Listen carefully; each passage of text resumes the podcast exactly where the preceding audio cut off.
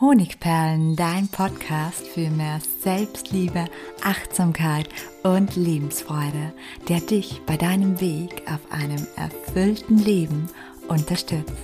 Mein Name ist Melanie Pignitter. Ich bin diplomierte Mentaltrainerin, Buchautorin und Selbstliebe-Mentorin.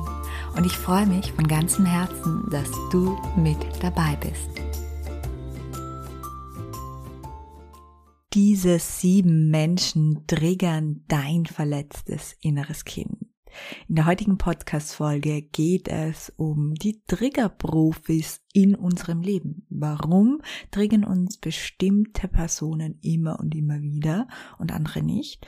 Und vor allem, wie können wir damit umgehen? Was können wir dadurch erkennen? Und wie können wir uns von diesem ewigen Getriggertsein befreien? Darum geht es in der heutigen Podcast-Episode. Und bevor es losgeht, möchte ich dich noch darauf aufmerksam machen, dass mein Gewinnspiel zum neuen Buch, bei dem du ein Lesemagie Set von mir persönlich zusammengestellt für deine persönliche Entwicklung im Wert von 85 Euro gewinnen kannst, nur noch zwei Tage läuft. Und ja, mach gerne mit und schlage sozusagen zwei Fliegen mit einer Klappe. Du würdest mir nämlich eine Riesenfreude machen, und gleichzeitig hättest du eine große Gewinnchance. Und alles, was du dazu tun musst, ist mir eine kurze Rezession zu meinem neuen Buch, wenn ein Satz dein Leben verändert, Spiegel-Bestseller im Juli, auf Amazon zu schreiben. Und dann einfach einen Screenshot zu machen und ein Team at honigperlen.at schicken. Alles zum Gewinnspiel findest du nochmal unten in den Show Notes. Und jetzt lass uns loslegen mit dem Thema, wenn unsere Kindheitswunden getriggert werden.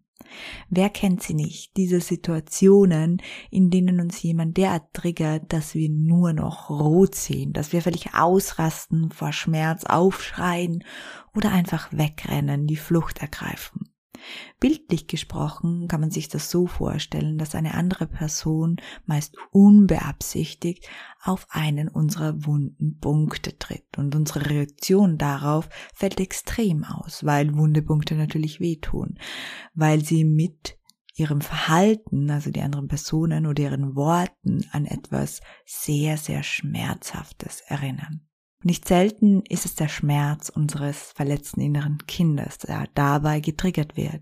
Wir erinnern uns dann an die schwierigen Situationen, Gefühle von damals in der Kindheit und reagieren daraufhin ähnlich wie damals.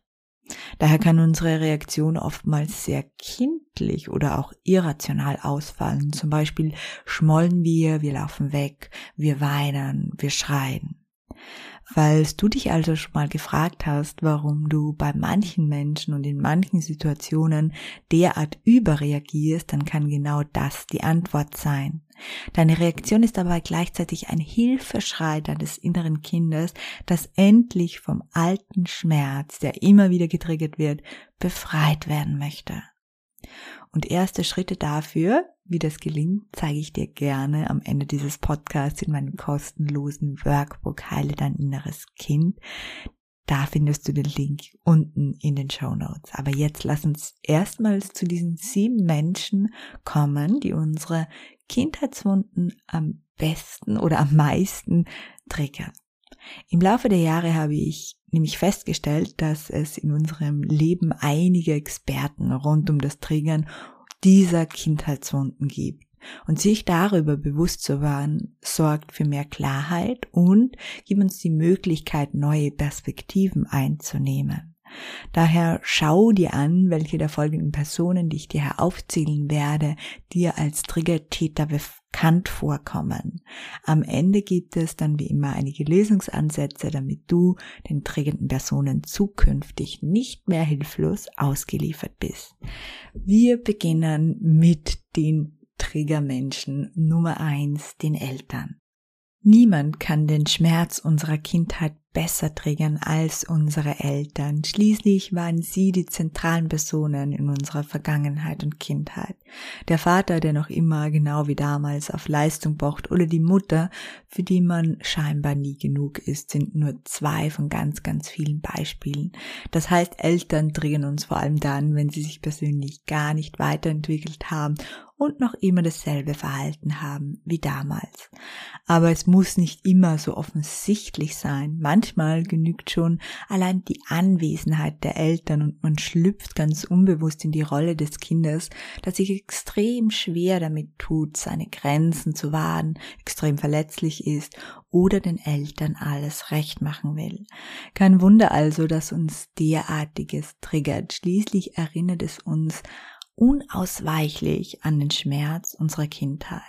Und daher kann manchmal schon ein einziger Satz der Eltern eine Extremreaktion unsererseits auslösen. Triggertäter Nummer zwei sind Geschwister. Auch Geschwister zählen zu den Top 7, weil ihre Anwesenheit genauso dazu führt, dass man sich wieder mit alten Rollenbildern aus der Kindheit identifiziert, dass man also irgendwie in die Rolle von damals, sei es nun das Sandwichkind, das Nesthäkchen, der lustige Clown oder der, der immer Fehler macht, zurück hineinversetzt. Und so reanimiert man sozusagen auch wieder die Familiendynamiken von damals. Und wenn diese wieder zum Leben erweckt werden, dann kommt es zu ähnlichen Situationen und Gefühlen wie damals. Ich will das nicht, ruft unser verletztes inneres Kind dann oft, das dazu führt, dass wir in den Kampf oder auch in den Fluchtmodus wechseln, angreifen, einen Streit beginnen oder weglaufen. Das heißt, die klassischen Triggerreaktionen ausleben. Nummer drei, unser Partner, unser wertvollster Trigger, würde ich sagen, ist meist der eigene Partner. Obwohl er so gar nichts mit unserer Ursprungsfamilie zu tun hat, erweckt er besonders häufig das verletzte innere Kind in uns. Warum ist das eigentlich so? Der Partner ist der Mensch, den wir ähnlich intensiv lieben wie damals als Kind unsere Eltern. Er ist die zentrale Person in unserem Leben, genauso wie es damals unsere Eltern waren. Und zudem haben wir zu ihm ein ähnliches Näheverhältnis. Unbewusst ziehen wir dann Vergleiche zu damals, legen die Erfahrungen, die wir mit unseren Eltern gemacht haben, auf unseren Partner um und erkennen dadurch Ähnlichkeiten zu damals, und zwar sogar dann, wenn es kaum welche gibt. Und so bobbt der Schmerz von damals erneut auf und wir geraten in Alarmbereitschaft. Macht der Partner dann noch eine falsche Bewegung oder sagt ein falsches Wort, dann beginnt unser inneres Kind bildlich gesprochen vor Schmerz zu schreien. Es reagiert so, wie es damals reagiert hat oder noch extremer. In 90 Prozent aller Fälle hat der Partner aber nichts mit diesem Schmerz von damals zu tun. Er ist sozusagen nicht der Auslöser für unseren Schmerz und unsere Reaktion, sondern nur ein Spiegel. Und dieser Spiegel ist unsere Chance. Unsere Chance hinzuschauen, von wo dieser Schmerz ursprünglich kommt und was wir noch tun dürfen, um ihn zu heilen. Es gibt natürlich auch immer Ausnahmen, nämlich wenn dein Muster, wenn es dein Muster ist, toxische Beziehungen anzuziehen, weil du nur diese aus deiner Kindheit kennst und dieses Muster unbewusst immer wieder wiederholst, dann kann natürlich dein Partner ein Teil des Problems sein. Das kommt aber eher selten vor. Nummer vier sind Vorgesetzte. Auch dein Vorgesetzter kann ein hervorragender Triggertäter sein. Wieso? Seine Autorität und seine Macht erinnern uns unbewusst an die Macht, die damals unsere Eltern über uns hatten. Je nachdem, wie diese genutzt wurde, kann es sein, dass uns heute jegliche Form von Autorität triggert und zur Weißglut treibt und wir eher in eine Angst oder wir eher in eine Angstreaktion verfallen, die uns zur Unterwerfung animiert. Also auch unser Vorgesetzter kann in uns sozusagen erwecken, dass wir in ihm die inneren Eltern sehen und dadurch das verletzte innere Kind sich getriggert fühlt. Nummer fünf: Das eigene Kind. Wie gut das eigene Kind die eigenen bunten Punkte treffen kann, das weiß was jede Mutter nur allzu gut. Kinder sind wunderbare Lernfelder, vor allem was die eigenen Mankos und noch nicht geheilte Verletzungen betrifft. Oft geben wir unseren Kindern nämlich all das, was uns damals gefehlt hat und noch viel mehr. Und bekommen wir dann nicht das zurück, was wir uns erwarten, nämlich Dankbarkeit, Gehorsamkeit und Liebe, so kann es ganz, ganz schnell passieren, dass unser inneres Kind ausrastet. In etwas so, jetzt bekommt der kleine Spatz eh schon alles und ich gebe meine letzte Energie und trotzdem ist er nicht zufrieden, nicht brav oder nicht lieb. Ich habe das alles niemals bekommen. Daran erinnert zu werden, tut verdammt nochmal weh. Also so kann der innere Monolog aussehen und zeigt uns dann auch, wie dadurch sozusagen der alte Schmerz, nämlich das Loch an Liebe oder das Loch an Zuneigung, das entstanden ist, getriggert wird.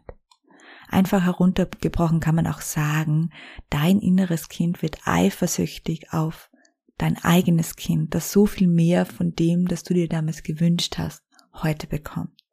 Hierzu gibt es eine andere Podcast-Episode, wo du gerne noch mehr über dieses Thema, warum dich dein Kind triggern und was das mit deinem inneren Kind zu tun hat, erfahren kannst.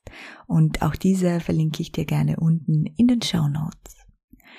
Nummer 6 sind die Schwiegereltern. Wie der Name schon sagt, sind auch Schwiegereltern eine Form von Eltern. Und so kann es leicht geschehen, dass diese beginnen, gewisse elterliche Züge auszuleben und dir zum Beispiel indirekt Vorschriften machen, dich kritisieren oder nicht so ernst nehmen, wie sie es sollten. Und sag, bist du wieder zurückversetzt in deine Kindheit und wirst womöglich genau an das erinnert, was dich heute oft noch schmerzt oder stört. Und Nummer sieben, der Triggertäter ist die Freundin oder der Freund, der oder die alles hat. Und hier gibt es zwei Varianten, nämlich die Freundin oder die Bekannte, die sich A, entweder all die Dinge erlaubt, die du dir nicht erlaubst, also zum Beispiel sich selbst wichtig nimmt, auf ihre Intuition hört oder einfach nur nimmt und nicht gibt, mehr Urlaube macht und so weiter. Oder die Freundin oder Bekannte, die alles hat, was du so gerne hättest und bereits als Kind schmerzhaft vermisst hast.